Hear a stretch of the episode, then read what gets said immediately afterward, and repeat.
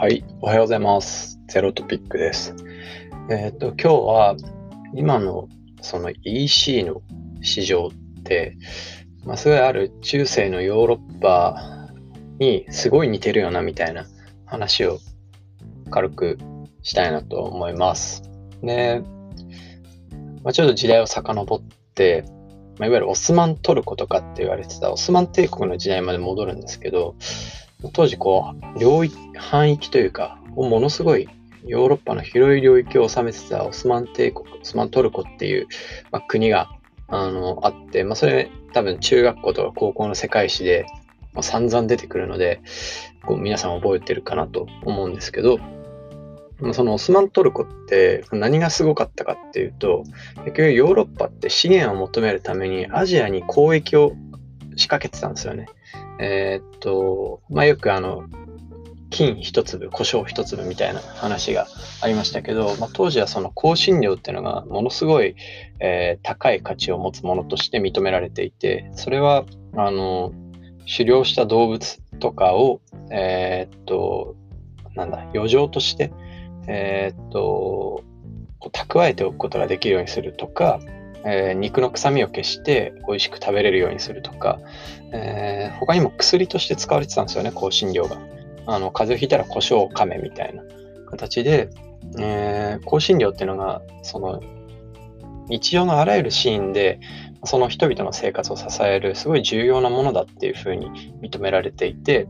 えー、まあ、それは今もそうなんですけど、多分当時ははるかに今よりも高い価値を持つものと崇められていたと思うんですが、えー、まあ、がゆえに、その当時最も高価だとされていた金と同じような価値を持つものとして認められていたと。ただ、そのヨーロッパの気候だと、そういう香辛料が取れないので、まあ、いわゆるインドみたいな大陸、えー、とか、まあ、あとアジアですね、中国大陸、えーまあそ、そことの交易によって、えー、ヨーロッパ人は、えー、香辛料を手に入れるっていうことをしていましたと。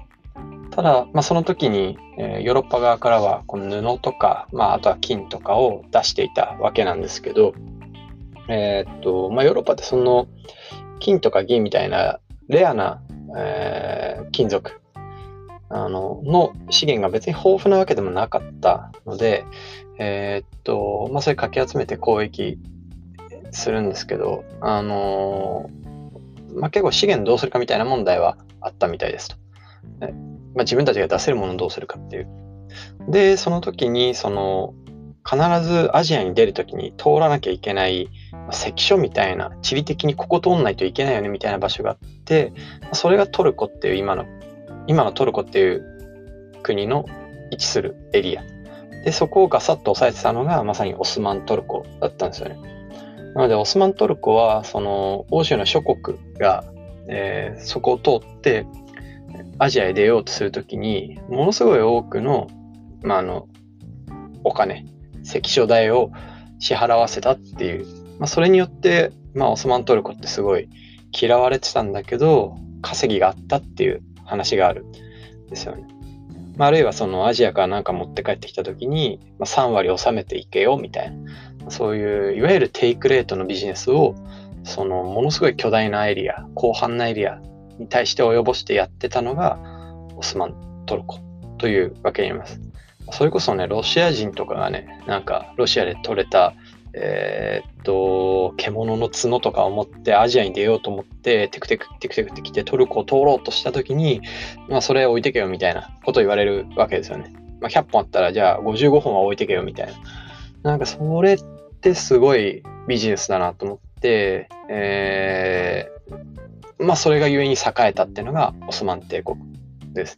でこれっていわゆるその今の現代で見ると、そのアマゾンとかにものすごい似てますよね。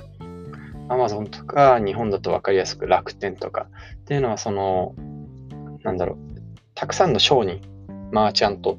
がいて、っていうのも、まあ、オスマン、オスマン帝国の中にもいたし、その他の諸外国にもいて、商人がいて、まあ、商人が、そのいわゆるえー、金流、お金の流れ、要は経済の流れを作ってて、実はその身分が低いんだけど、いい暮らしをしてるみたいな時代だった。で、かたや現代でも、その、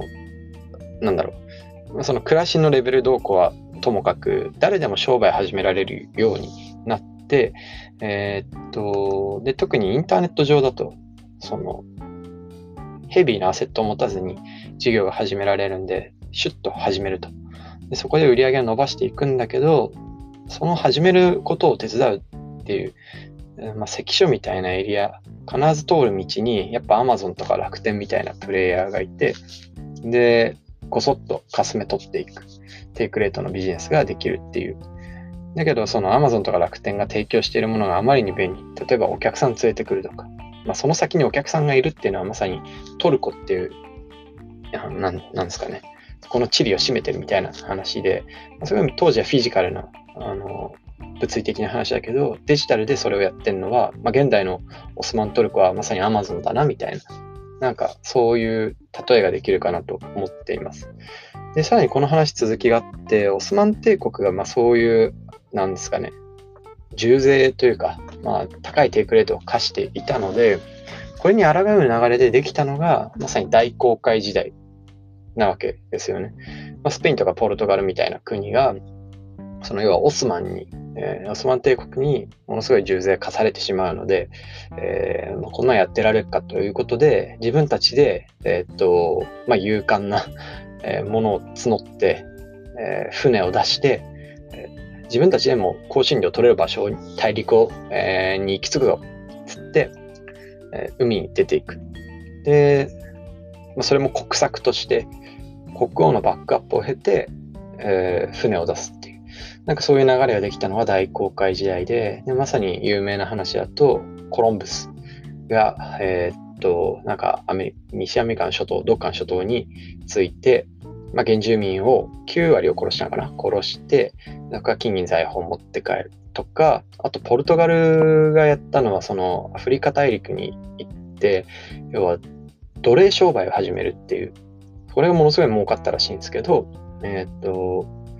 まあ、金、銀って結局取れるかどうかって行ってみての不確実性がすごい高いんですけど、現地にいる奴隷って、まあ、奴隷っていうか黒人って100%いるので、まあ、そういう人たちを、えー、と服従して、首に縄つけて、えー、と国に持って帰って労働力として他国に売るっていう、なんかそういう流れが、えっ、と、スペイン、ポルトガルが作った、まず一つ目の流れ。で、この次に出てきたのが、イギリスっていう国で、まあ、イギリスは、その、なんだろうね、当時最強と言われてたスペイン艦隊。スペインはその、船で戦う力がものすごい強かったので、まあ、こういうふうに大航海時代で一躍踊り出ることができたわけなんですけど、まあ、彼らってその戦力を維持するために年間の国の収支の半分以上が使われてたっていうふうに言われてるんですよね。で、まあ、こういうところに目をつけて、イギリスがやったのが、イギリスっていうか、まあ、あの、あの、バイキング、えっと、フィンランドサガっていう漫画があって、それぜひ読んでもらうとわかるんですけど、イギリスって、なんというか、まあ、あの、いろんなちっちゃなアイルランドとかの集まりでできてて、あそこって、あの、海賊国家なんですよね、もともと。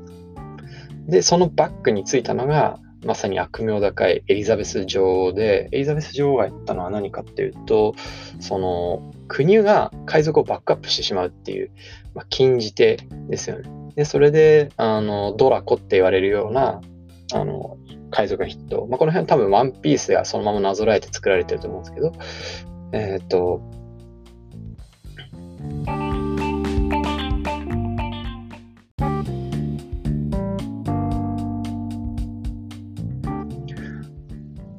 すみません、一回ちょっと切れちゃいました。ええー、っと、その、エリザベス女王、まあ、エリザベス女王が、その、まあね、アイランドとかイギリスの海賊を集めてバックアップして国策として、えー、略奪行為を国としてやることで自国を富ませるっていう方針を打ち立てるんですよね。でこれは、あの、まあ、要は海賊を手なずけるというか、海賊行為を法的に OK として、で、スペインとかポルトガルの軍艦がこう国に戻ろうとする瞬間を、えー、それを上回る無敵艦隊が襲って、えー、彼らが持ってきた香辛料とか金銀とかあるいはその奴隷みたいなものを、えーまあ、感知される前に奪い取るでそしてその奪い取ったものを高値で売りつけるっていう。ある、あのー、なんだ、スペインが持ってきたものを奪ってポルトガルに売りつけるとか、まあ、そういう流れをする、生み出すことで、他国を貧窮、貧窮？貧窮って合ってんのかな？なんだろう、その、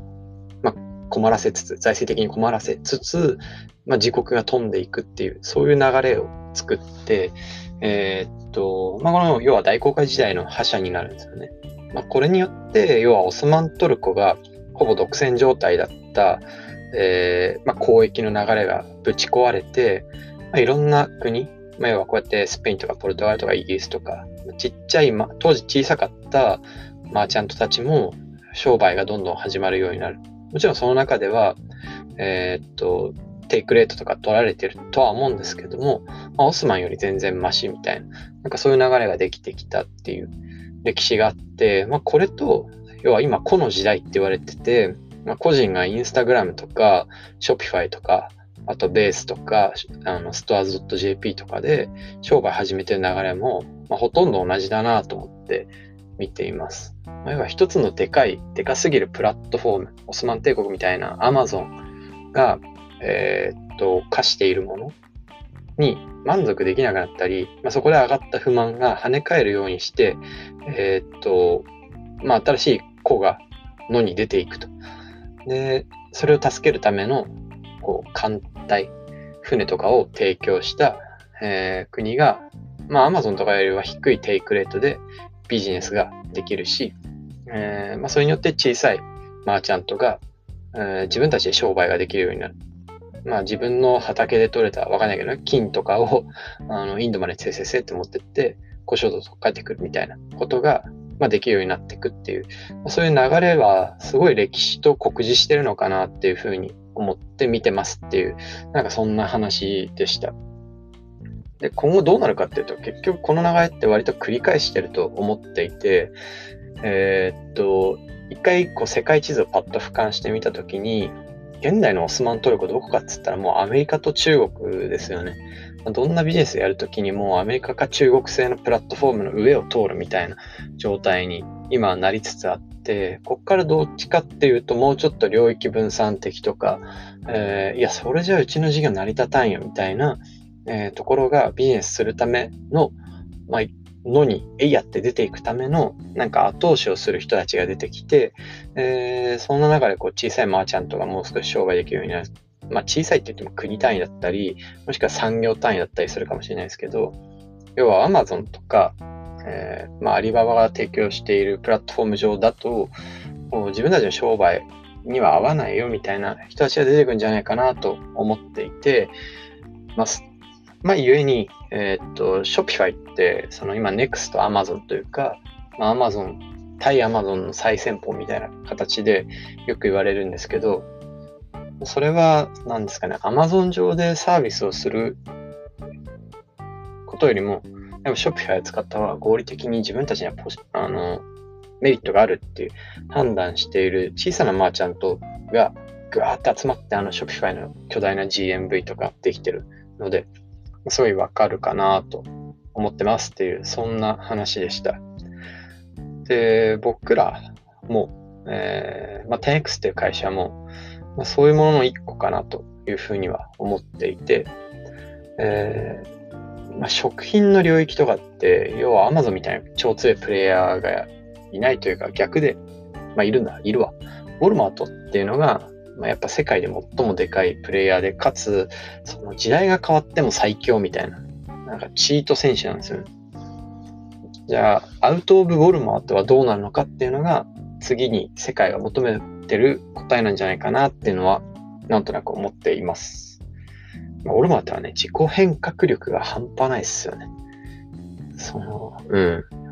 まあ、ウォルマート変遷のきっかけは、また別途話せればいいかな、と思います。ということで、今回のゼロトピックは、オスマン帝国とアマゾンの話。まあ、現代のオスマン帝国であるみたいな、アマゾンが。そんな話をしました。気に入っていただいた方や感想などぜひ、えー、ハッシュタグゼロトピック、もしくはゼロトピ、いや、ゼロトピにしよう。ハッシュタグゼロトピで、えー、ツイートしてもらうか、もらえればと思います。あとは気に入っていただいた方はぜひ、この、ポッドキャストのフォローをお願いします。では、また。